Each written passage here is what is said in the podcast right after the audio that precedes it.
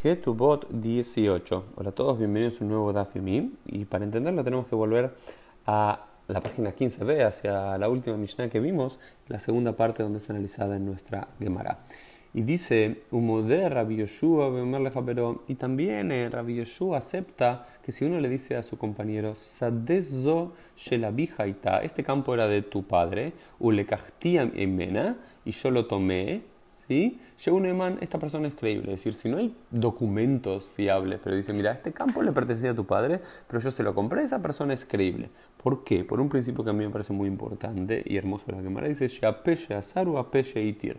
Por cuanto la boca que prohíbe es la, también la boca que permite. ¿Qué quiere decir esto? Es, yo no, no tenía la necesidad de decir, este campo era de tu padre, estoy prohibiéndome en instancia, pero dije, yo me lo compré para mí, me lo estoy permitiendo. Entonces, si yo digo algo que me podría incriminar en algún momento, o que refleja que en un momento no fue siempre de mi entera posesión y herencia de mis padres, sino que lo compré a otra persona y más, o en este caso en particular, es la boca que dijo algo que podría prohibir, es también la misma boca que permite, por lo cual esta persona es creíble. Sin embargo, dice, Eidim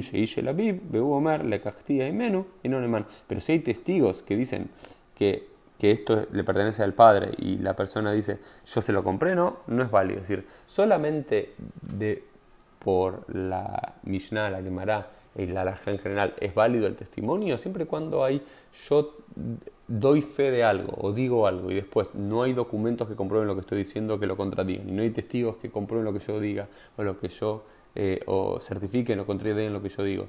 Y simplemente es mi boca y mi boca dice algo que podría que, que tiene sentido porque dije algo que me prohíbe en primera instancia porque me permite ahí solamente mi testimonio es eh, creíble, ¿no? por ejemplo, otro ejemplo que aparece en nuestra Gemara, en la página 18a, es Manele vitimimja ufarati la, dice, yo es cierto que yo eh, te, pedí un préstamo de, de, 100 dólares, pero yo te devolví esos 100 dólares. Es decir, uno no tiene la necesidad de decir que tomaste un préstamo. Entonces uno podría, según juzgado, no, yo nunca tomo un préstamo frente a esa persona, entonces lo que está diciendo no tiene sentido que le debo 100. Pero si yo digo públicamente, sí, es cierto, yo te, tomé un préstamo tuyo, pero ya te lo devolví, aunque si no hay testigos y no hay eh, documentos, esta persona se fía como eh, creíble del testimonio que está eh, dando, ¿no es cierto?